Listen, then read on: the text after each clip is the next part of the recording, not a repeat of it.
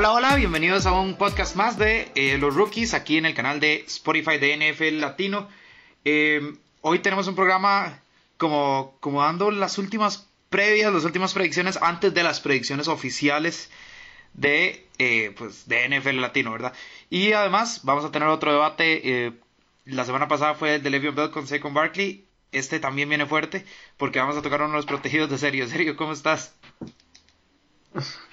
Hola, hola Bruno y a todos los que nos escuchan por el podcast de los rookies, un gusto estar aquí nuevamente. Y pues bueno, ¿qué te ha parecido a vos, Bruno, estas dos semanas que llevamos de pretemporada? ¿Cómo has visto a, todos los jóvenes como nosotros, jugadores que han estado en estas dos semanas durante, durante este, se puede llamar inicio, ¿verdad? No sé si, si lo podemos llamar inicio de la NFL, ¿verdad? Como tal. Sí, eh, bueno, son opiniones di súper ¿cómo decirlo? Como, como tal vez divididas, porque hay unos que han impresionado más de lo que uno presuponía, ¿verdad, Sergio? Y otros que más bien uno dice, uy, ¿será que, será que el equipo se, se, pues, se metió así como en un problema drafteando a X o Y, jugador? Eh, entonces está así como... O en mi caso, que yo estoy preocupado. Sí, exacto. O, en mi caso, o, en mi caso que yo estoy preocupado por, por, por Jimmy Garoppolo, por lo que, que ha estado horrible, o que estuvo horrible más bien, eh, en el juego de lunes por la noche cuando se enfrentaron los San Francisco 49ers contra los Denver Broncos, que tuvo un, un pase completo de 6 y lo peor es que fue para pérdida, o sea, tuvo como 0 yardas, una intercepción, 0 cero, rating. ¿Qué más, verdad? no, no, el partido de Garoppolo fue para, bienvenida, ¿verdad? Para olvidar totalmente y, y sí, vos, siempre lo, lo has este lo has respaldado, pero no, no te dio la mejor, no te dio la mejor eh, impresión. No, y, a, nadie. Estoy teniendo mis dudas. Eh, fue interceptado, serio, y además otros dos o tres pases estuvieron a nada de, ¿verdad? No fue que solo, fueron consecutivos. Fueron consecutivos, sí, sí, sí. Sí, sí. Correcto. No, bueno, ya que nos estamos quejando, eh, antes de meternos en la materia del programa, Sergio, eh, voy a, voy a, pues, a liberar mi mente. Tengo, tengo un poco de furia guardada aquí contra el equipo de NFL Latino. Y a todos los que nos escuchan les voy a pedir que por favor después del podcast se metan al canal de YouTube de NFL Latino y vean pues el último programa que, ya se subió. El programa fue hecho el 24 de julio por, por la calendarización nuestra, pues hasta ahora sube a, lo que es YouTube, ¿verdad? El 24 de julio es mi cumpleaños y lo, el resto del equipo de NFL Latino se aprovechó de mi ausencia en mi cumpleaños para em, tirarle eh, pues feo a los Jets y para hablar de Mark Sánchez, eh, en un tono que a mí en lo personal me, dolió mucho, me dolió mucho porque siempre he considerado que el equipo de NFL es un equipo muy unido. Y, cuando veo que, cuando, que, Joshua define la carrera de Mark Sánchez con un bot fumble y, que Sergio lo pone como quemado, o sea, es algo que ya los fanáticos de New York sabemos, pero no nos gusta recordarlo. y, y, dedicarle todo un segmento a Mark Sánchez me pareció de muy mal gusto, además en mi cumpleaños, ¿verdad? Creo que fue un muy mal regalo. Y, para todos los que no lo han visto, vean, el programa en general está muy bueno, pero, pero eso tengo que admitir lo que me dolió y, y, lo, tengo que, lo tengo que expresar serio, porque es una cosa que me pareció de muy mal gusto. Bueno, pero el problema es cómo definir en palabras positivas, en palabras aceptables a Mar Sánchez. No puedes, ¿verdad? Es, uno de los. No, es uno no, hables de él, no, no, hables de él. Él es una mancha que se tiene que olvidar. no, no, no, con el highlight de, su vida, que no lo voy a mencionar porque ya fue mucho, ya hablar mucho del tema Mar Sánchez, creo, que ya inclusive se le dio más espacio al que él merecía. Eh, pero es imposible olvidar a Mar Sánchez por, por, por lo que hizo. Y, feliz cumpleaños, Bruno, por, por ese día. No, no, e, ese día, la verdad, me, no, fue algo que me, que me casi me arruina el cumpleaños, de hecho. Pero bueno, antes de también entrar en materia, Sergio, les damos un, eh, un, mini, un mini anuncio. Esta semana es de doble ración de los Rookies Podcast, ¿verdad, Sergio? El viernes vamos a tener un programa especial dedicado a todos aquellos que juegan fantasy fútbol. Vamos a tener un especialista del fantasy con que sorpresa hasta el momento, pero lo vamos a tener el viernes también para pues ir platicando lo que es el fantasy fútbol porque la, mucha gente, serio, ve la NFL, pero quiere sentirla aún más, ¿verdad? Quiere, quiere sentir esa, esa, adrenalina y el fantasy es perfecto para eso. Entonces, cómo draftear, qué draftear, qué estrategias hay que tener. Todo eso lo vamos a tener el viernes en otro episodio, en un episodio bonus, un episodio bonus de los rookies.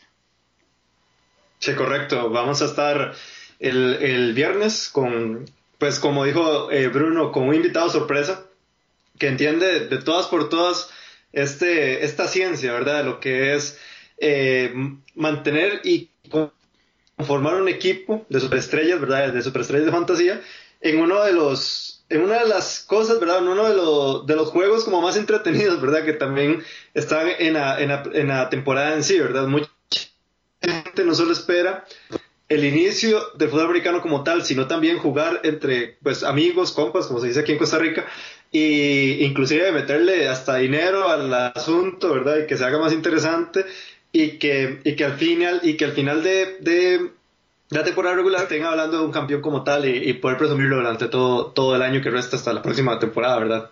Claro, que bueno, y, si no se conocen el impacto que tiene el Fantasy en uno, eh, pues pregúntenle a Joshua que hasta el día de hoy todavía está dolido por la final, ¿verdad? Entonces sí, serio, y nosotros, bueno, nos sirve montones este podcast además porque el domingo es nuestro fantasy de, de NFL Latino y ya hay que pulir las últimas, las últimas estrategias. Vos, ya tenés planeado algo, supongo, ¿verdad? No, no, yo ya tengo, te fijo, bueno, para los que sepan, bueno, nadie sabe, ¿verdad? Porque no es nuestra liga, pero eh, en mi caso, ¿verdad? Eh, Bruno es el pick número 4, yo soy el pick número 5, entonces yo estoy viendo las diferentes posibilidades de los jugadores que puedo escoger. Yo ya tenía mi primer pick, pero es posible, eh, pero es posible que ese pick no me dure, no me dure a, la, a la quinta, a, la quinta selección. Entonces vamos a ver qué es lo que pasa el domingo, pero claramente estamos haciendo la tarea, Bruno. Espero que vos también. Sí, no, yo ya tengo mock drafts hechos y planeados y, no, no, aquí vamos con todo porque eh, porque ganar el fantasy sería, sería genial ver la cara Alonso todos los jueves en el programa NFL Latino, sabiendo que yo soy el campeón del fantasy. Pero bueno, empecemos, Sergio, con nuestro primer eh, tema de hoy.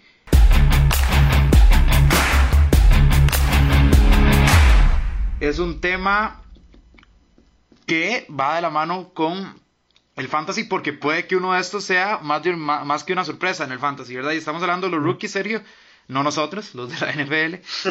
Eh, hemos visto que, por ejemplo, Daniel Jones ha tenido una, buena pretemporada, Dwayne Haskins no tanto. Eh, en Q Harry hemos visto que, se ha visto pues bien lo que le ha tocado. Otros los hemos visto pues como acomodándose al, nuevo mundo de la NFL con unos ciertos chispazos, tal vez el caso de Quinn Williams. Eh, Hemos visto también al guito de Kyler Murray, que no lo ha hecho mal, tampoco nada sobresaliente. Pero entonces, la pregunta, Sergio, ¿qué rookie crees que va a tener más impacto en este año en la NFL? Bueno, yo lo tengo claro, a pesar de que no ha demostrado tantas cosas a nivel estadístico como tal, yo estoy 100% seguro de que va a ser una sorpresa y una sorpresa agradable y me voy para la franquicia de Chicago y, no voy a hablar ni siquiera de un pick de primera ronda, ni tan siquiera de segunda. Mm. Me voy para eh, la selección número exactamente 73 del draft de este año, que fue el corredor David Montgomery. Pues yo veo todos los videos de, que, salen, que salen en, en, el, pues en las redes sociales, ¿verdad? de la franquicia de Chicago y yo solo puedo observar y yo solo puedo ver el poderío y la fuerza que tiene este muchacho cuando tiene el ovoide. O sea, es algo, es algo bastante impresionante. ¿Y por qué digo que va a ser una sorpresa? Porque él encaja perfectamente en el esquema de juego ofensivo de los Chicago Bears. Es un equipo que no lanza mucho debido pues a tal vez a las carencias que tenga tanto en el cuerpo de receptores como pues ya sea tal vez también eh, el mismo talento de Mitch Trubisky. Y si nosotros también observamos, uno de los grandes puntos y uno de los grandes bastiones de este equipo era Tariq Cohen, ¿verdad? En, en, la zona del, en la zona detrás del coreback, ¿verdad? Pero ¿qué, qué, qué ha sido la ventaja de, de Tariq Cohen durante estas temporadas que ha estado en la NFL y específicamente en Chicago? Que Tariq Cohen es un jugador muy polivalente. Eh, fue, un jugador que eh, acumuló más de mil yardas entre yardas aéreas y yardas terrestres. Y ante, y ante, pues, pues, la, pues el año pasado estaba Jordan Howard, ¿verdad? Eh, y ante, pues, el, no sé, porque, ante el liderazgo, ¿verdad? Sí. sí, sí, sí, como el liderazgo que tenía Jordan Howard en este equipo a nivel eh, de acarreos, entonces pues a él le tocó más estar como receptor y obviamente uno, una, de las especialidades perdón, de Terry Cohen son en los equipos especiales. Entonces creo que David, David, eh, David Montgomery perdón, eh, le va a dar más polivalencia o va a permitir que eh, Terry Cohen se mueva con más facilidad o que sea más dinámico en esa ofensiva. Sí, y yo siento que el muchacho va a dar eh, pues bastante talento en esta, en esta ofensiva. ¿Y por qué no? Si nosotros vamos al historial de los corredores en la, en la NFL, nos damos cuenta que perfectamente uno puede encontrar talento de este tipo en rondas, pues después de la pues, pues después de pues de la primera que es donde pues es donde se supone que donde se va el, talento verdad élite se supone verdad de toda la liga. Y yo siento que David Montgomery eh, pues tiene pocas expectativas porque si, si, no cumple tampoco es como que va como que va a ser una decepción en el sentido de que oh fuiste no sé pick número 10 pick número 5 verdad eh, entonces tiene realmente eh, poco que perder pero mucho que ganar entonces, eh, me, parece que él no tiene esa presión y eso le va a venir bastante bien a este equipo con Managui a la cabeza. Sí, eh, de hecho estoy de acuerdo, se ha visto muy bien en pretemporada. Y, serio, lo que, lo que vos decís, ¿verdad? Eh, Tariq Owen se, se, vio muy bien también atrapándolo hoy. Entonces puede llegar a ser, se me viene a la cabeza, un tipo de relación entre Montgomery y Cohen como la de Sonny Michel y James White. Sabemos que cuando James White está ahí, probablemente tiran un play action y James White va a hacer la recepción corta para ganar las yardas. Creo que puede, puede verse algo parecido, ¿verdad? Eh, tal vez un, David Montgomery que acarree más el balón y un Tariq Cohen que lo atrape aún más. Pero creo que hace una dupla muy buena, en especial porque sabemos que Mitch Trubisky no es el, no es el mejor quarterback que hay, entonces creo que lo pueden, pueden explotar el ataque terrestre o el de pases cortos, que Trubisky también ahí sí es capaz de, de ser un poco más efectivo para eh, pues ganar, ganar yardas necesarias, ¿verdad? Correcto. Sí, pues el mío, Sergio, eh, no, no es DK Metcalf, aunque, ojo, ojo, ¿verdad? Lo he venido hablando y él le tengo fe al muchacho, pero no. Eh, yo voy a ir con uno que ha tenido tal vez una pretemporada, ¿cómo te digo? Lo que ha hecho ha ilusionado, pero no ha hecho mucho. ¿Me explico? Y mm. hablo de Enkill Harry. Enkill Harry, pues, no ha tenido mucha acción, ha sido, eh, ha ido, pues, como todo en pretemporada, ¿verdad? No, no todos tampoco, son pocos los que tienen muchos snaps para hacerse notar. Y, si sos un receptor, necesitas que además ser el target, ¿verdad? Para hacerte notar. Correcto. Pero Enkill, Enkill Harry ha hecho unas muy buenas atrapadas. Y además, serio, sabemos que él desde, el, eh, desde la NCAA venía haciendo este tipo de, pues de, de highlights, ¿verdad? Que, De atrapadas difíciles. ¿Y por qué creo yo que él va a ser el que cause más impacto? Porque creo que Tom Brady lo va a, pulir. Sabemos que cuando Tom Brady se casa con alguien, eh, lo sabe explotar muy bien, ¿verdad? Y creo que en Kill Harry le, le, puede llenar el ojo a Tom Brady. Y si Tom Brady eh, pues, tiene confianza en vos, lo único que no tienes que hacer es soltar el, eh, dejar caer el, el, balón, ¿verdad? Y parece que en Q Harry los tiene unas manos bastante seguras y creo que por ahí pueden hacer muchísimo daño. En especial porque sabemos que Julian Edelman en la temporada regular no es el, el, el Julian Edelman de los playoffs, ¿verdad? ahí se, convierte en un, eh, en un, en un receptor élite. En, es la que no, en, la, en, la, temporada no hay clutch. Exacto, en la temporada regular eh, con, no, no, no, te llega ni a las mil yardas, es un jugador que ahí va, te hace pues su labor, pero sabemos que la temporada de Edelman empieza a, eh, a partir de, de, los playoffs. Creo que en Q Harry puede aprovechar eso además para tener una temporada regular absolutamente monstruosa. Si, si es que Tom Brady y él logran conectarse, que parece ser que puede, pues, que puede pasar, ¿verdad? No, de hecho, eh, poco se ha hablado del, del grupo de receptores que tiene, del cuerpo de receptores que tiene los New England Patriots esta temporada. De hecho, es algo muy interesante lo que ha pasado estos días, eh, sí, lo que ha pasado estos días eh, con la incorporación o la reincorporación de, del receptor Josh Gordon, que también viene a, a, pues a darle una, una, arma nueva a Tom Brady. Recordemos que la temporada pasada se llevaron excelentemente bien Gordon y Tom Brady antes después de la decisión que tomó eh, pues este receptor, ¿verdad? En dejar las canchas para someterse a una, rehabilitación más como por salud mental, ¿verdad? Si, lo, si lo recordamos. Pero sí, en Kill Harvin de hecho tiene una tarea complicada porque se va a medir a receptores que ya tienen bastante tiempo en la liga, que son veteranos y que son buenos veteranos, como el caso de Julian Edelman, como lo comentabas, como de Marius Thomas también, que está o más bien que llegó a este equipo eh, en la temporada baja y pues ahora también hablamos del caso de, pues, de Josh Gordon, ¿verdad? Igual nosotros hemos visto de que todas las piezas en la unidad ofensiva de los Patriotas son piezas que en algún momento son indispensables por más, por más pocos snaps que tengas. Eh, cuando llega tu momento, es un momento de brillar como, como pocos equipos, ¿verdad? Lo hacen con sus jugadores. Yo, yo creo que el mejor caso de esos es Rex Burkhead, ¿verdad? sí, sí, correcto. Un, corredor que no tuvo ni 200 yardas, pero fue importantísimo y los clasificó incluso con el touchdown al Super Bowl contra Kansas City. Sí, correcto. Sí. Y, y, eso es a lo que se tiene que, a lo que tiene que luchar más bien eh, en Kill Harry para por lo menos eh, tener una, un buen rendimiento en este equipo, porque es complicado tal vez ser el target número uno, en especial con las características de Kill Harry, porque en Kill Harry es un jugador que te corre trayectorias largas, eh, no es tanto en el estilo de pases seguros de Tom Brady, ¿verdad? Que él por cada 10 pases, 8 son, no sé, a Julian Edelman o al corredor de slot que haya en, el campo, y que, eh, pero, que, pero que con en Kill Harry tenés la ventaja de pues abrir un poco más el campo, ¿verdad?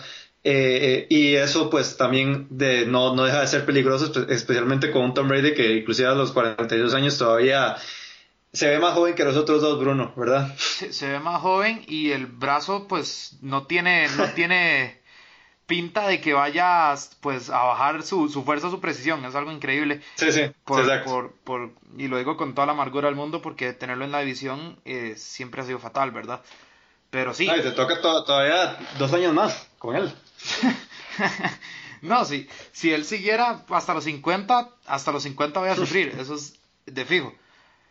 Yo creo que los únicos tranquilos ahí son los de Miami, en Miami, porque por alguna razón ese, ese, ese terreno se les complica eh, históricamente.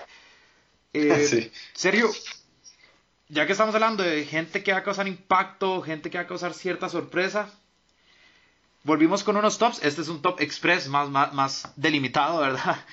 Eh, pero decime, tres equipos que crees que puedan dar la sorpresa esta temporada. Y cuando digo sorpresa, no quiero decir que van a ganarlo todo. Puede que sí. Puede que vos digas, bueno, este equipo va a, ganar, va a ganarlo todo y no es favorito. Pero puede ser un equipo que tal vez uno no ve en postemporada y de la nada aparezcan ahí en un comodín. O, eh, o bien un equipo que uno vea en postemporada y de la nada crees que pueda ser un, un ahí como un empujón para llegar al Super Bowl. Entonces decime, ¿quién, es, ¿quién es tu tercer equipo?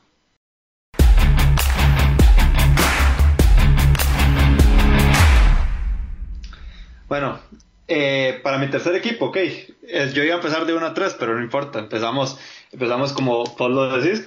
Y me voy para, eh, para la NFC, específicamente al este. Y te va a sorprender este pick, porque yo le he tirado mucho específicamente a un jugador de este equipo, y es los Washington Redskins. Qué poco qué poco se ha hablado de los Washington Redskins y de la calidad de defensa. Tal vez no tanto de la ofensiva, porque la ofensiva, eh, independientemente de lo que pase con Dwayne Haskins o no, o quién, o quién se quede, o quién se quede en esa, en esa zona, el mariscal de campo, eh, es una ofensiva que depende realmente mucho en este momento de, de Adrian Peterson, ¿verdad? Que no tiene un receptor verdaderamente eh, que sobresalga, ¿verdad? Por encima del resto a pesar de que pues ya viene eh, jugadores como Paul Richardson, ¿verdad? Que vienen de lesiones, entonces pues ahí hay más armas para el equipo, pero del lado defensivo va a ser una máquina completa. Primero vino Landon Collins, ¿verdad? Un contratazo gigante. La, la, verdad para mí fue demasiado lo que pagaron por Landon Collins. Y y, y, tampoco es como que ha demostrado tanto para ganarse esa cantidad de dinero, pero aún así se mantiene joven el muchacho. Todavía me, eh, me atrevo a decir que tiene proyección, ¿verdad? Se asiento que todavía no ha entrado inclusive tan siquiera al prime de su carrera. Em, y si hablamos del front seven de, de los Washington Redskins es una cosa brutal, Bruno. Ya solo con Jonathan Allen, con el linebacker Ryan Kerrigan, eh, ha, sido, ha sido un dúo bastante importante, bastante peligroso, no solo dentro de la NFC, sino dentro de toda la NFL y, ahora con la incorporación de, pues, del novato Montesuet. Entonces creo que esta, eh, esta parte ¿verdad? de la defensa va a, tener mucha más acción y va, y va a ser eh, mucho más talentosa ¿verdad? Dentro, dentro de esta NFC. No digo que vayan a clasificar a playoffs porque siento que hay dos equipos que están por encima de ellos en esa división, que es los Dallas Cowboys, no por mucho los Dallas Cowboys, pero sí un paso, o más bien como dos a tres pasos de los Philadelphia Eagles, que la verdad están como grandes favoritos para ganar esta división eh, NFC este, ¿verdad? Entonces creo que, que, que se van a quedar cortos, pero que un mal papel realmente no lo van a hacer. Y inclusive le podrían amargar el rato a más de un equipo, no solo dentro de esa división, sino dentro de toda la liga. Y me atrevo a decir que uno de esos equipos va a ser los Cowboys. Eh, probablemente sí, probablemente sí. Eh, serio, estoy a nada de comprarte el, argumento de los Redskins. Porque, como vos decís, o sea, es, una defensiva muy fuerte. Y, es, creo que es una defensiva que usualmente pasa por alto. Digamos que la gente dice, sí, no, los Redskins, eh, no. Eh, pero ojo con esa, defensiva. De hecho, nosotros lo medio hablamos, ¿te acuerdas? Hace unos episodios, hace bastantes ya episodios, cuando hicimos nuestros top tens de, de, los, de los apoyadores, de los linebackers. Ryan Kerrigan fue un, uno de los jugadores con el, eh, creo que al que más tiempo le dedicamos porque nos expandimos a todo, a todo lo que es este la defensiva de los Redskins. Mi problema, mi problema, y vos lo dijiste, no tienen un receptor de verdad de que uno diga, este es un receptor número uno. Y todavía si tuvieran un quarterback que yo digo, si es un quarterback que de verdad los puede llevar, los puede cargar, a pesar de no tener un buen receptor, eh, yo te diría, sí, eh, los Redskins pueden incluso tal vez, ¿por qué no sorprender ahí en su división? El problema es que Dwayne Haskins no se ha visto mm, bien para nada. Yo todavía, todavía tengo un poco de fe en Dwayne Haskins, pero, pero no tal vez para cargar una franquicia no tan, no tan rápido, ¿verdad? Y, en, Case Keenum no, no, no veo un quarterback que sea lo suficientemente bueno. Pero recordemos que tampoco es que, que Washington o sea, necesitara mucho. Con Alex Smith, Alex Smith a mí me parece un muy buen eh, mariscal, pero con Alex Smith, un veterano, iban de primeros en esa edición. Entonces no, no, es algo que uno pueda descontar, así como los Redskins, como, sí, no, no, ahí los Cowboys y los Eagles, ojo con los Redskins que pueden por ahí, como vos decís, por ahí amargarle la fiesta a más de uno.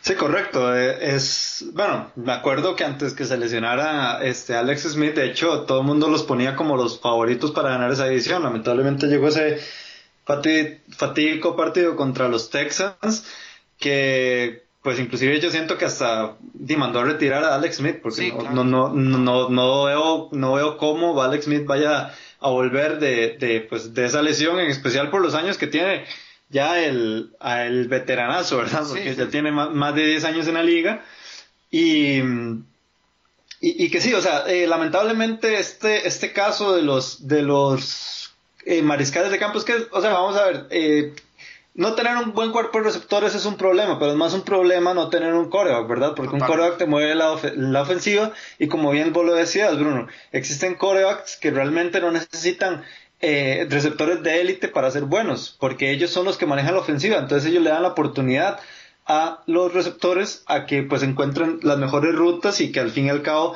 eh, pues ayuden verdad bastante en el funcionamiento eh, de este equipo. Entonces, em, siento, como, como, te dije, de hecho, de hecho tal vez me atrevería a decir que va a llegar a 500. Podría ser una buena, una buena, eh, sí, sí, sí. Pues una buena perspectiva del equipo, pero que de ahí no van a pasar realmente. Y en especial en una NFC que para, o sea, para mi opinión, es mucho más complicado tan siquiera conseguir un puesto de, de comodín como, en, como, como sucede en AFC, ¿verdad? Sí, sí, en eso, en eso es... Pues sí, creo que, creo que sí, estoy, estoy de acuerdo con vos. Y eh, pues hay que a, mí en lo personal, los Redskins es una franquicia que por alguna razón siempre me ha caído bien, entonces siempre, siempre, siempre la observo. Eh, mi número 3, Sergio, es un equipo que tiene, la verdad, la verdad, la verdad, es un equipazo. Y me van a decir, bueno, entonces si es un equipazo, ¿cómo dar la sorpresa? Porque no veo que mucha gente los ponga tal vez tan altos como yo creo que pueden por allá también eh, tener ahí un, un, descuido algunos de los otros equipos y a ellos llegar al a, eh, pues a, lo más alto de la NFC y estoy hablando de los Falcons recordemos que los Falcons se quedaron sin eh, postemporada el año pasado tuvieron un récord negativo de 7 y 9 pero también hay que tener claro que eh, fue porque en especial en el costado defensivo serio tuvieron lesiones a más no poder. Sí, eso fue, eso fue un hospital el año pasado. Era, sí, era una clínica total. Pero si vos ves los números que tuvo Matt Ryan, uno dice, uy, pero estos números son absolutamente monstruosos. Ves los números que tuvo Julio Jones y decís, sí, es, el Julio Jones de siempre. ves Calvin Ridley, Mohamed Sanu, y uno dice, este cuerpo de receptores es bastante potente. Y Yo me acuerdo, me, me, acuerdo el año pasado que anotaba más de 35 puntos por partido y igual perdían. E, ese, ese, era el problema, que igual perdían porque estaban jugando con una defensiva totalmente, o sea, una defensiva B, ¿verdad? Una defensiva que no es, la, no es la que ellos hubieran querido tener. Ahora, es, quitando la mala suerte, esperemos que los Falcons no tengan, no tengan esos problemas. Creo que los Falcons, Sergio, ¿por qué no pueden llegar a una final de conferencia? O tal vez, y ya, y ya, ya en la final de conferencia, pues ya estás a un partido del Super Bowl, ¿verdad? Ya es solo cuestión de, enfocarte y tenés en Matt Ryan a alguien que ha sido un MVP, tenés al mejor, al mejor o uno de los mejores tres receptores de la liga y a otros dos que tienen muchísima proyección. Entonces, y acuérdate que va a volver Devonta Freeman, que por tierra es un animal. Entonces, yo, yo no sé, yo veo los Falcons y, creo que a veces la gente, eh, no sé, tal vez los, los tiene un poco más abajo que yo, tal vez por su división, ¿verdad? Los Saints eh, y, los Panthers con Cam Newton sano eran, eran otra cosa. Pero, uff, no sé, a mí los Falcons la verdad me tienen, me tienen el ojo lleno y puede ser que por ahí en la NFC se puedan llegar a, pues no sé, a colar ahí en, la, en las partes altas. A mí me hizo gracia, de hecho, eh, apenas vos dijiste los, Falcons, me llevó a la mente una de las cosas que hablábamos en estos días eh, con Alonso, ¿verdad? Que nosotros tenemos pues nuestras conversaciones. Y, y el tiro, una de las, una de los stats más interesantes que, que, que, yo he escuchado. Vos hablabas de los números de Matt Ryan y hay que poner, y hay que ponerlo en contexto para ver lo, la monstruosidad de temporada que tuvo Matt Ryan como tal. Él se quedó a 76 yardas de 5000, ¿verdad? Que eso fue lo que consiguió eh, Patrick Mahomes, ¿verdad? Y que eso y que eso posteriormente le dio un MVP y tiró 35 touchdowns. Y solo 7 intercepciones, Sergio. Sí, solo 7 intercepciones. O sea, esos son números de MVP. Y me acuerdo muy bien, ¿verdad? Porque nosotros estamos pues atentos a todo esto durante toda la temporada. Pues nosotros teníamos a Drew Brees, Patrick Mahomes, ahí se metía Andrew Locke, ¿verdad? A, la, conversación de MVP, pero nunca Matt Ryan. Y Matt Ryan fácilmente tuvo méritos para ganarse ese MVP o tan siquiera pelear o estar en la discusión junto a Patrick Mahomes eh, por ese premio que al final pues se lo llevó, ¿verdad? Por la temporada que tuvo los Kansas City Chiefs en comparación, ¿verdad? A, pues a la temporada horrible que tuvo eh, los Atlanta Falcons. Algo muy importante. Eh, los Atlanta Falcons, pues ya lo hemos venido hablando también, inclusive en meses anteriores, eh, está renovando su línea ofensiva, cosa que es muy importante para Matt Ryan, en especial por el estilo de ofensiva que tiene. Eh, esperemos que también Devonta Freeman eh, tenga una mejor temporada, ¿verdad? Que tenga la temporada que tuvo en el 2016, que fue cuando llegaron al Super Bowl. Y eh, esperemos, ¿verdad? Yo la verdad también tengo, tengo este equipo muy alto en esa, en esa en esa división que fácilmente le puede pelear a tú a tú a, a, los, a los New Orleans Saints mientras el equipo se mantenga sano, ¿verdad? Sí, es, que ese es el problema. O sea, yo no sé qué les pasó el año pasado, pero era una brujería que, o sea, cada jugador eh, que iniciaba bien la temporada caía lesionado. Sí, sí. Eh, para, para, complementar lo que dijiste, serio, cambiaron toda la línea ofensiva, o sea, todos los que fueron titulares en la línea ofensiva del año pasado en el primer juego, ya no están en los Falcons. O sea, fue una renovación completa, desde, desde agentes libres hasta, hasta el draft. Entonces, creo que vieron que eh, Matt Ryan también sufrió un poco, lo golpearon 42 veces, la segunda mayor cifra en su carrera y también sabiendo que, tienen un Devonta Freeman de, vuelta, pues tienen que cuidarlo también para que no se no le vuelva a pasar nada, ¿verdad? Y, de, Devonta Freeman puede producir bastante. Entonces sí, para mí los Falcons están ahí, ahí arribita. No, de hecho esos están en mis menciones honoríficas. menciones honoríficas, sí. Sí, porque solo nos dimos tres espacios esta semana. No, no, de hecho, si, si, o sea, si tan siquiera, ¿verdad? No, no, eh, no te estoy pidiendo 10 lugares, te estoy pidiendo un top 5, ahí entrarían los Atlanta Falcons, así te lo dejo. Así es. Eh, ah, bueno, hablando de número serio, tu número dos. Ok, este yo le dije a Bruno que antes de empezar el podcast eh, no se lo iba a esperar. Y, de hecho lo mencionaste inconscientemente yo lo adivino. y para mi segundo equipo, mi segunda opción, van a ser los Buffalo Bills. ¿Y por qué ustedes están diciendo? ¿Por qué los, Buffalo, por, qué los Buffalo Bills? Si los Buffalo Bills han, estado pestando los últimos, no sé, eh, veintipico años, casi treinta, que fueron las últimas veces que llegaron eh, a, los, al, a los Super Bowls y aún así apestaron cuatro veces seguidas los Super Bowls en aquel momento, ¿verdad? es que este equipo, de hecho, eh, es, es, de esos equipos, ¿verdad? Que tienen nada que perder y mucho que ganar. Porque ya estos equipos de por sí están, eh, pues, en situaciones en donde, en donde más bien si vas a lograr un 8 y 8, ¿verdad? Salís ganando. Pero yo veo esa situación con, con, con los Buffalo Bills. Han estado en una reconstrucción desde hace un par de años atrás y la verdad han montado un equipo bastante interesante. Si recordamos, en la temporada baja llegó eh, llegó Cole Beasley, ¿verdad? De los, de los Dallas Cowboys. Para mí fue un, una adquisición bastante importante eh, en este equipo.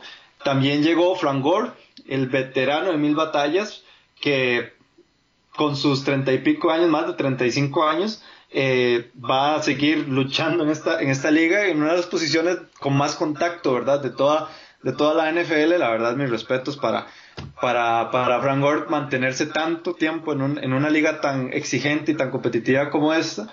Y también eh, vino Josh, Brown, que fue una de las principales piezas en la ofensiva de los, eh, de los Baltimore Ravens la temporada pasada. Esto combinado con primero LeSean McCoy, ¿verdad? Que es la principal figura de este equipo.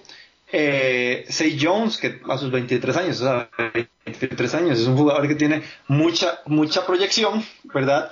Eh, y Robert Foster también, que, están ahí en el cuerpo, en el cuerpo de receptores, y ni, ni que hablar de la defensa, que con Tremaine Edmonds, eh, pues Tremaine Edmonds tuvo una temporada, pues, soberbia, ¿verdad? A nivel estadístico, con todo, con todo, eh, durante toda la temporada, perdón, bueno, también tu, tu tocayo de, de, apellido más Milano sí. y Tredavious White, ¿verdad? Estos jugadores eh, combinados con pues ya vas, eh, con veteranos, ¿verdad? En este equipo forman una combinación bastante interesante que yo realmente la quiero ver. Eh, los Buffalo Bills no van a ser un equipo tan desagradable de ver y te lo tengo que reconocer, pero yo le tenía muy pocas expectativas a, se me, se me fue el nombre, a Josh Allen. Sí eh, a Josh Allen y sin embargo eh, me terminó sorprendiendo de una manera agradable porque dio chispazos de, de, tener un muy buen brazo. De por sí eso era, eso era la principal virtud que tenía este coreback antes de ser drafteado el año pasado. Pero, pero yo creo que ya ahora sí eh, este, este equipo dio un paso hacia adelante. No para ir a playoffs, pero sí para incomodarle a muchos equipos eh, el viaje a Búfalo, que ya de por sí es desagradable porque es el lugar más frío, el lugar en donde se promedia más nieve, ¿verdad? En, todos, en todas las 32 franquicias de la NFL, eh, y que el equipo de, paso no te va a dar una, eh, un partido agradable, ¿verdad? Entonces, hay que ver, hay que tomarle la, la, la matrícula a los Buffalo Bills porque siento que la gente como que se debería estar o debería empezar a interesarse más por este equipo que, que a mi parecer está haciendo las cosas bastante bien ahí en la AFC Este.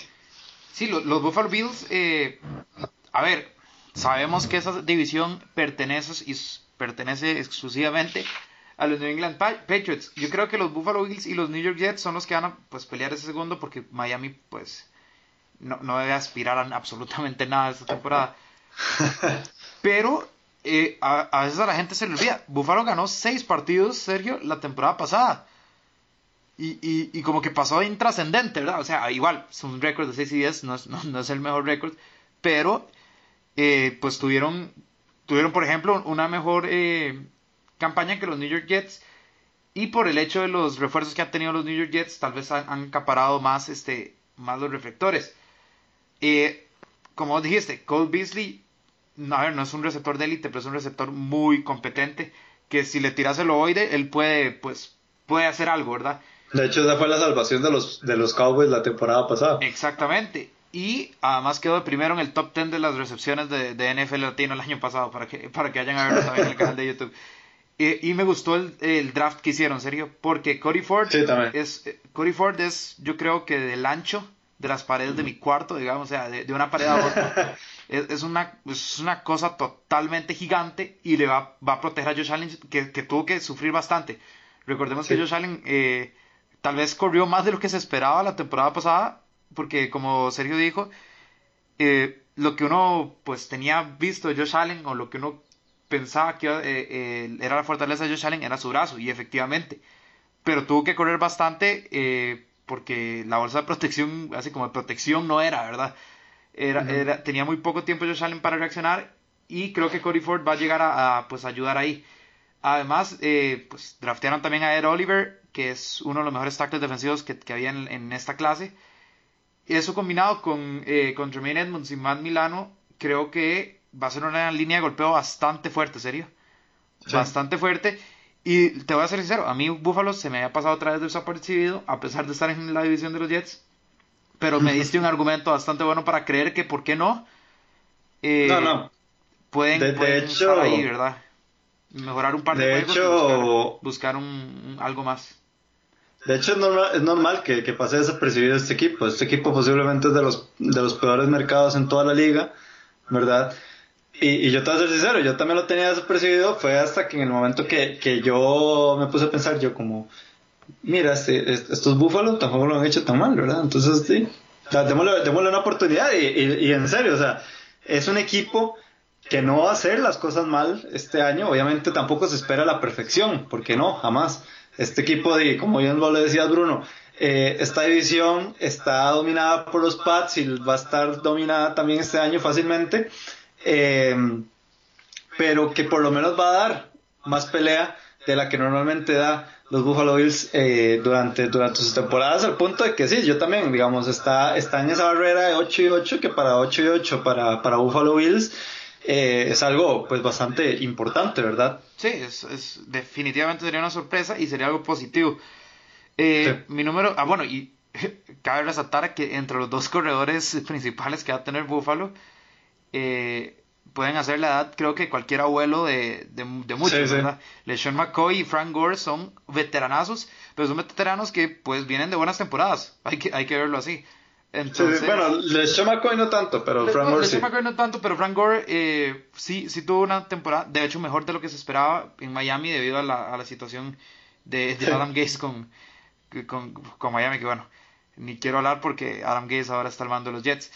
Pero bueno, yo creo que ellos dividiendo snaps, Sergio, pueden, pueden, pues, pueden causar cierto, cierto peligro. Mi número dos, Sergio, es eh, los Detroit Lions. ¿Por qué? Y uno dice, uff, Detroit, en esa división, que esa división está plagada de talento.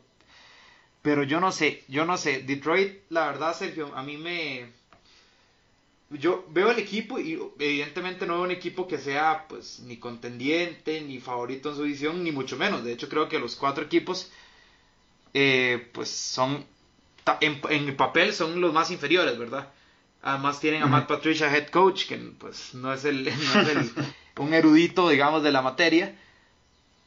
Pero es que creo que se han reforzado bien y creo que, eh, pues, no sé, Matthew Stafford para mí es un poco sobrevalorado en el sentido de que siempre se le, se le atribuye tener un brazo de los mejores de la NFL, pero, pero poco más, ¿verdad? Tiene un contratazo además y, y creo que, creo que igual, eh, o sea, es, un quarterback que, que con las armas puede, puede funcionar. Eso sí, necesito que eh, pues, se diversifique un poco más, ¿verdad? Tiene que usar más las alas cerradas, tiene dos alas cerradas muy buenas. TJ Hawkinson, el mejor ala cerrada que, que había en este draft, Sergio, y Jesse James, que fue muy, pero muy menospreciado en Pittsburgh. Eh, primero porque Pittsburgh usa más las, pues, lo que son los receptores abiertos que las alas cerradas, y porque también tenía enfrente a un Vance McDonald que cada vez que le dan el ovoide te dejaba un highlight casi, ¿verdad? Pero Jesse James es un muy buen este, tight end. Creo que con TJ Hawkinson o sea, tiene que explotarlo sí o sí Matthew Stafford. Y recordemos que Kenny Golladay eh, te puede dar pues cierta producción. Y vino Dani Amendola, un jugador de, experiencia que ya ha sido campeón, que trae además de su talento pues las intangibles esas de liderazgo, ¿verdad? Eh, CJ Anderson sí me queda, no es alguien que me ilusione mucho en, el juego terrestre, pero, pero creo que tiene una ofensiva suficiente para, pues, para hacer un papel decoroso. Y por qué no, o sea, si los Packers por alguna razón no tienen una buena temporada o si los Vikings vuelven a fallar, creo que este equipo de Detroit puede, puede, puede, puede, evitar la humillación y no quedar de último. De hecho, pues es cuestión, es cuestión de verlo, ¿verdad? sabemos que los Vikings reforzaron también su línea ofensiva, tienen un buen equipo que de hecho fue una decepción la temporada pasada porque el equipo que tenían era bueno, quitando la línea defensiva.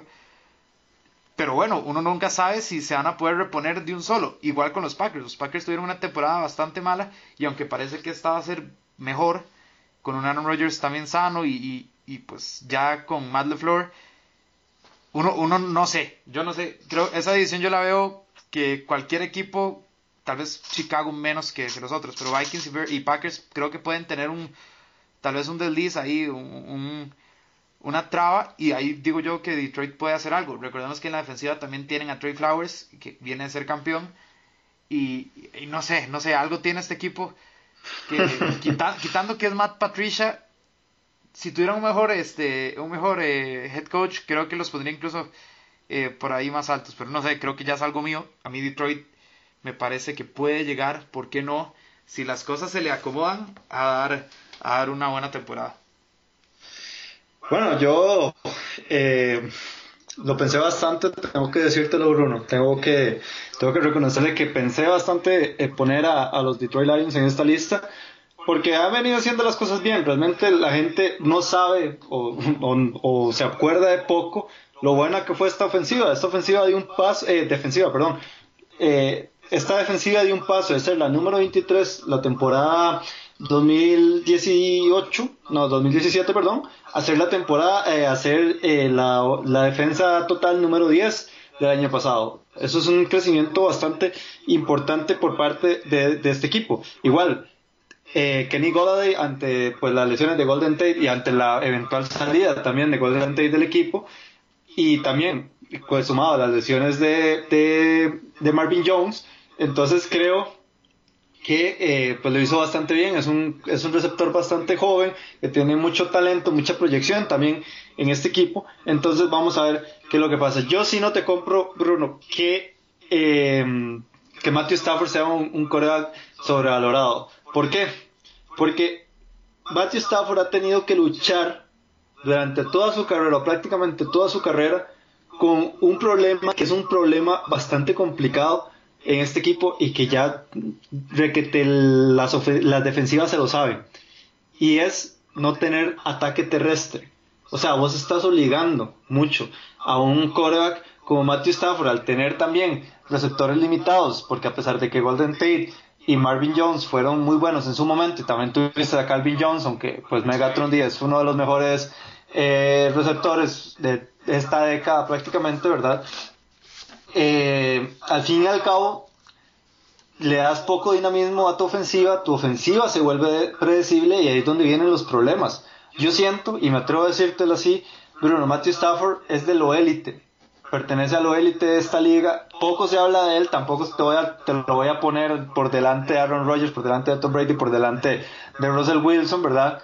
Pero por ahí anda, por ahí anda, entre, entre los primeros 10 corebacks de la liga, yo fácilmente te pongo a Matthew Stafford ahí porque ha demostrado que con poco no se ha visto tan mal y que al fin y al cabo y que al fin y al cabo te haya puesto a nivel estadístico obviamente las, las estadísticas hablan hablan pues una, una eh, las tangibles verdad no no habla, ¿verdad?, de cómo le fue un equipo o de como en el mejor caso, ¿verdad?, como, como Matt Ryan, que Matt Ryan tuvo un año casi de MVP y que al fin y al cabo no, no, clasificó, pero es que esos son los números que ha dejado Matthew Stafford, tal vez no de MVP, pero son números que fácilmente te los ha dejado un Andrew Locke, que fácilmente te los ha dejado un Aaron Rodgers, que fácilmente te los ha dejado un Tom Brady, pero ese ha sido el, problema y la constante en este equipo de los Detroit Lions, no digo, porque yo sé eh, porque lamentablemente los Detroit Lions están en una de las divisiones más complicadas y no la más dura de toda la NFL, porque en especial eh, los Detroit Lions se armaron bien, pero el problema es que los, otros dos, eh, los otros tres equipos también, ¿verdad? Entonces, ahí es donde, a pesar de, los cambios que han, que, han hecho los, esta franquicia de los, de los Lions, igual van a estar en el sótano, pero siento que hay una mejoría por parte de este equipo de los Detroit Lions. Sí, yo, yo siento que se pueden jalar ahí un, un, no sé, como te digo, si los Packers o los Vikings tienen algún, algún deslizón, creo que, creo que los Detroit Lions pueden, pues, pueden, ¿por qué no hay sorprender? no te compro lo de Matthew Stafford, yo creo que eh, él no está en mi top 10 de, de, mariscales de campo de la liga, yo creo que tirando más bien de 10 a 15, pero es en el top 10 no sé, no sé, a mí nunca me ha terminado de... Estamos hablando que ya va para 10 años en la liga, ¿verdad? Y... Sí, pero es que también, o sea, esto es un, esto es un deporte en conjunto. Ok, yo estoy de acuerdo que el mariscal de campo es la, la pieza más importante de un equipo pero aún así con estas piezas, con estas piezas tan limitadas que ha tenido, pues ha llevado a los, a los Lions a, a, playoffs por lo menos, a un comodín, tal vez, y que lo perdieron. Nunca pues ganado, tiene mejor récord sí, Sánchez que, Nunca ha ganado, pero, pero ya con el simple hecho, ya con el simple hecho, a, mi perspectiva, de por lo menos lograr el pase a unos playoffs en la NFC, donde sabemos que, y como, como bien lo repito, como lo dije la vez pasada, para mí la NFC conseguir un puesto de playoffs es mucho más difícil que la AFC. Y aún así ha podido conseguir eh, pues ir por lo menos a, a, jugar o saber qué es, qué es este, los playoffs en, en Detroit. Y, y, sí, o sea, es que vamos a ver todas las circunstancias de, de, de, de Matthew Stafford. Matthew Stafford no ha tenido un, un cuerpo de receptores élite, no ha tenido una ofensiva élite que lo acompañe y tras de eso tampoco ha tenido buenas defensas que por lo menos lleven al equipo y que, y que te den más oportunidades para ganar un juego. Es que ese es el problema de Matthew Stafford, que, que lamentablemente ha estado en una franquicia, pues, perdón para los, para los aficionados de los, de los Lions, en, en, en una franquicia incorrecta, porque lamentablemente no les ha dado tampoco eh, el espacio para que el equipo se desarrolle conforme a tu mariscal de campo bueno, no sé, es que no sé, si tuviste a Megatron y, ni con él, ¿verdad? No sé, yo, yo a Matthew Stafford... Pero no tenías, pero no tenías a nadie en tu, en, tu defensa. Sí, sí, no, tal, Vez está, tal vez está andando con su, pero andamos con su... Eh, estaba muy joven todavía, estaba siguiendo también, eh, pero o sea, estaban empezando, todavía no, no estaban mostrando esos destellos como, como ahora lo hacen. Y eso es parte de, de, de todo esto que, que ha rondado los Detroit Lions durante muchos años. Sí, no, no, estamos de acuerdo en que los Lions nunca le han dado a Stafford un, un equipo contendiente así, o completo, siquiera completo, completo, siempre algo le ha faltado. Pero estamos hablando también de que lleva un récord de 0-3 en playoffs con 4 touchdowns apenas y 3 intercepciones. Eh, yo no sé, Sergio, no lo puedo poner en el top, en el top 10. Pero bueno, yo creo que eso, será un debate eh, que podemos expandir otro día. Sí, sí. Por cuestiones de tiempo. Dame tu número uno. Okay, para mi número uno, tengo que reconocerte, Bruno, que, que este es uno de los equipos que más me llama la atención y me atrevo a decirte que a pesar de todas las estadísticas, porque no sé, hasta inclusive se puede colar en los playoffs. Este sí es para, para poder llevarlos a playoffs. Y son los Tennessee Titans de don Alonso Solano. Hmm. ¿Y por qué? Porque siento, o sea, no, no, sé, no sé si es admiración mía de Mac Brable y todo lo que ha hecho en este equipo, porque lo ha llevado de, de menos a más eh, y que ha hecho un proyecto interesante. Yo entiendo todo eso de, de, Ryan Tannehill y Marcus Mariota, ¿verdad? Que esto es un tema pues, que sí va a afectar al equipo porque, como bien vos lo has dicho en podcasts anteriores, tener dos corebacks buenos significa no tener a ninguno bueno, ¿verdad? Como fue lo que ha pasado en los Philadelphia Eagles.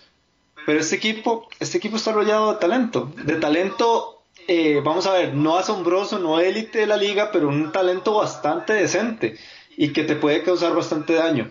Eh, me gusta de que finalmente ya Mike Brable haya descifrado cómo utilizar correctamente a Eric Henry y hacerlo el principal bastión en el ataque terrestre combinado a Dion Lewis, ¿verdad? Que Dion Lewis puede ser un jugador ahí versátil y de hecho así fue como, como fungió la gran parte de la temporada. Corey Davis, eso sí, tiene que dar el, el paso a la siguiente, eh, al siguiente nivel, ¿verdad? Porque pues sabemos que, que, que pues ha, ha, montado ahí ciertas temporadas interesantes, pero no a lo que se esperaba, ¿verdad? Que, que se consiguiera cuando draftearon eh, los Tennessee Titans a Corey Davis en la primera ronda, ¿verdad? También tenemos a Delaney Walker, un veteranazo que aún, que aún así la sigue rompiendo y que me atrevo a decir que son de los mejores Titans de la liga a sus 34 años, ¿verdad? Y por el otro lado, también en la defensa. De la defensa tenés un montón de piezas jóvenes bastante de talento, como es el caso de Jalen Brown, Kevin Byard, Adriel Jackson, Rashawn Evans. Puedo continuar, pero la verdad por razones de tiempo no, no lo puedo hacer. Y qué poco se habla, Bruno, qué poco se habla de Jurel Casey. para mí Jurel Casey es el tacleador o liniero defensivo más eh, infravalorado de toda esta liga. Porque ha hecho un montón de cosas para este equipo de los Tennessee Titans. Y yo sé que ya está veterano y todo lo demás, bueno, aunque le quedan un par de años, pero siento que él eh, ha hecho lo necesario para, para comandar esta defensa y que aún así lo va a seguir haciendo en esta temporada. Y vamos a ver qué es lo que pasa con Marcus Mariota y Ryan Tannehill, pero yo sí veo bastante bien a los Tennessee Titans esta temporada, sin mencionar, ojo, a la nueva incorporación de Adam Humphries y AJ Brown como los nuevos receptores de este equipo, que yo siento que eso va a ser la cereza del pastel en esta franquicia esta temporada. Sí, ese cuerpo de receptores eh, se ha visto bien, se ha visto bien eh, cuando los hemos tenido en campo, eh, en especial Humphries, creo que con Mariota se entendió muy bien en, la primera semana de pretemporada los cuatro pasos completos de Mariota fueron a Humphreys y, y pero yo sí no yo no no sé no te la puedo comprar porque cada vez que hemos visto que hay dos mariscales de un nivel parecido eh, pocas veces va bien. Incluso en Filadelfia que uno dice bueno sí pero ellos ganaron eh, ganaron un Super Bowl sí pero o sea no es una situación que no pudieron mantener. Por algo Yannick Foles no está. Entonces y quiero, quiero también aclarar, Carson Wentz y Nick Foles, o sea, son jugadores que han sido, uno ha sido, uno es candidato a MVP y el otro ha sido un, MVP en Super Bowl. Eh, Mariota y Tanil no, no han estado ni cerca, ni creo que lo vayan a estar nunca cerca de, pues, de algo así. Sin embargo, creo que Tennessee ha mejorado bastante y pueden tener una temporada eh, interesante. Nada de lo que ni Alonso ni, ni cualquier otro se pueda, se pueda así como emocionar. ¿verdad? es pues. No, no, yo, yo, digo, yo digo porque esta, esta división está muy equilibrada.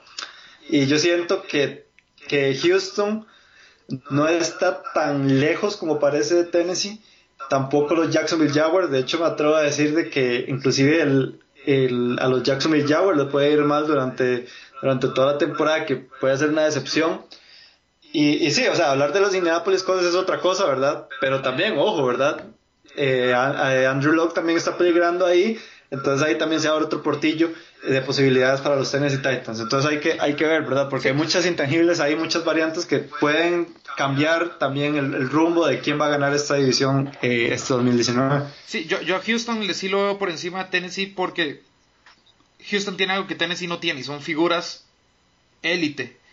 O sea, tienen Deshaun Watson, DeAndre Hopkins, eh, JJ Watt, eh, Clowney, o sea, ¿verdad? Yo creo que es algo que Tennessee no tiene. Eh, el tema de Andrew Locke puede ayudar, pero volvemos a, son temas de que sí se dan. yo creo que son este tiene que topar con suerte, tiene que topar con suerte Tennessee para poder dar la sorpresa.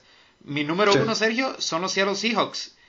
¿Por qué? Bueno, primero porque creo que son los segundos después de los Rams en esa división. Creo que no van a tener muchos problemas. Los Cardinals son un equipo joven, con mariscal y head coach novatos. Los 49ers, bueno, Jimmy Garoppolo no ha, no ha dado señas de, de mejoría. Entonces, creo que en la división se les abre muy bien el camino. Y sabemos que ya en postemporada es un juego a un juego a un juego. Y si hay un hacedor de milagros en esta liga, es sin duda alguna Russell Wilson. Entonces por eso los tengo, los tengo primeros, porque yo creo que Seattle es un equipo que uno no puede descontar, aunque no lo veamos como candidato, como, aunque no lo veamos como, como un equipo a vencer, Creo que, creo que es un equipo que ahorita, por la división en la que está y por tener a Russell Wilson y a Pete Carroll, que es uno de los mejores head coaches, me atrevo a decir que esa dupla, después de Belichick Brady y pues tal vez compitiendo ahí con un Sean Payton y Drew Brees, creo que es una de las mejores duplas que hay entre head coaches y mariscales. Se entienden a la perfección, van con la misma filosofía. Y, y no, no sé, yo, eh, yo a los Seahawks no, no los logro descontar nunca. Bueno, uno nunca los tiene que descontar. El, mejor ejemplo de, eso fue la temporada pasada donde nadie daba nada por este equipo y que la terminaron terminaron ganando este pues ya bastantes partidos importantes y que, y que al final pues ahí se quedaron con, los Cowboys verdad en la, en la postemporada. Pero también fue por una mala decisión. Tampoco fue como que Dallas, dominó todo el partido verdad eh, sí o sea eh, no podemos jamás dar por menos a los, a los Seattle Seahawks, especialmente con Pete Carroll, ¿verdad? Que sabemos que es una mente maestra en esa, en esa franquicia. Tienen, bueno, tuvieron el mejor ataque terrestre de toda la, de toda la NFL el año, el año pasado con Chris, eh, con Chris Carson y Mike Davis. A mí lo que me preocupa de este equipo es eh, la salida de Doug Baldwin, porque el Doug Baldwin era una pieza fundamentalísima, es que no solo era fundamental, era fundamentalísima en esta ofensiva y creo que sí les va a hacer mucho, mucho daño el no tener a un receptor del calibre de Doug Baldwin, que posiblemente era el receptor élite, menos élite de este, de, esta, de este grupo de élites, ¿verdad? Porque, porque nadie hablaba de lo que verdaderamente él hacía. Em, Yo creo, Sergio, sí, y ahora pues, que, Tyler Lockett, creo que Tyler Lockett puede cumplir ese papel. No, no, de hecho, de hecho ya te iba a decir eso, o sea, Tyler Lockett va a ser un buen, o sea, va a ser como una buena continuidad, ¿verdad? De, de este de esta ofensiva porque Tyler Lockett también sabemos de la capacidad que tiene y sabemos que, que pues eh, tampoco es un, es, un, es un receptor para nada despreciable, ¿verdad? Él te puede hacer highlights también y todo lo demás. Vamos a ver qué pasa con Dick Metcalf también. Pero que, pero que sí, también, y, y, sin, y sin nombrar la defensa, que esto ha sido el bastión de este equipo durante varios años atrás. Entonces vamos a ver qué pasa. Yo tampoco los doy eh, por, por fuera, o sea, tampoco es que hay que darlos por menos pero sí a mí me preocupa mucho ese tema de, de Doug Baldwin en ese equipo de Seattle, Bruno. Sí, no, yo no, no, eh, claro que es una baja fuerte. Doug Baldwin es Doug Baldwin. Pero creo que Tyler Lockett puede hacer lo que es básicamente algo como se fue Antonio Brown, bueno, queda Juju, Juju puede hacerlo. Creo que es el mismo caso, eh, en el sentido de que Tyler Lockett tiene el talento para ser un receptor número uno. Y eh, pues bueno, yo en lo personal tengo mucha fe de hecho, en que, que va a ser explotado a más no poder por Russell Wilson también, entonces... Sí, ojalá, ojalá que se mantenga sano el muchacho, nada más. Sí, eso es, es nada más lo que, lo que debe desear la franquicia de Pete Carroll. Eh, y serio, vamos a la última.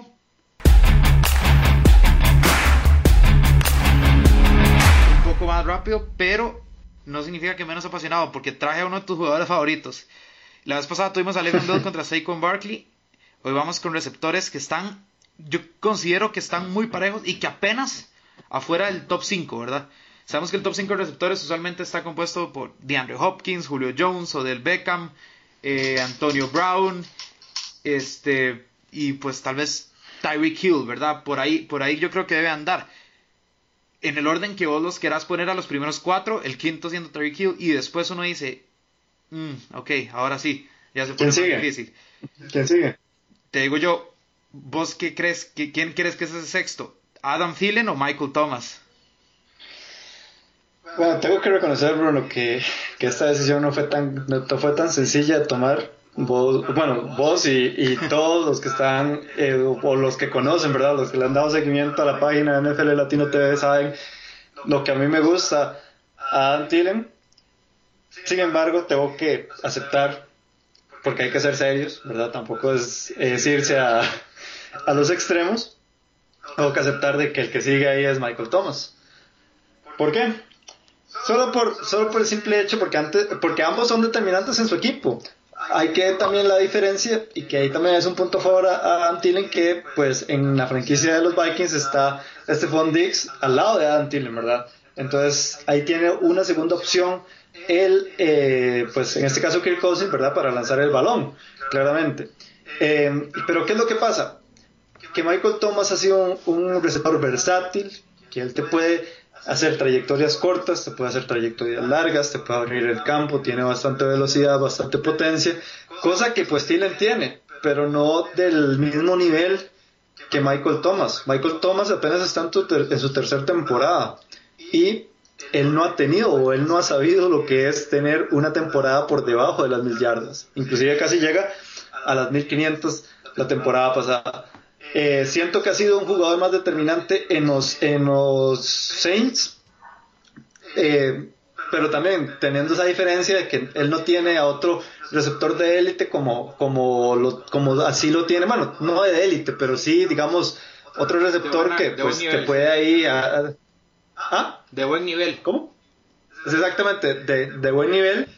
Y eh, Ah, bueno, aunque tenés a Alvin Camara ahí, ¿verdad? Pero, pero él es más, digamos, como más corredor que, que, receptor en este equipo. Entonces, yo la verdad sí le tengo que dar a Michael Thomas el crédito y el talento, ¿verdad? Como él, como él lo merece.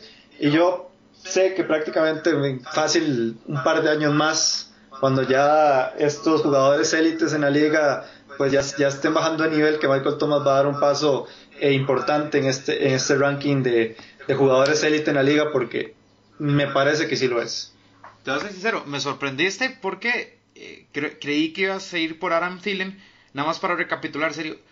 Eh, Michael Thomas fue el que más targets tuvo el, el, año pasado en toda la liga con 125.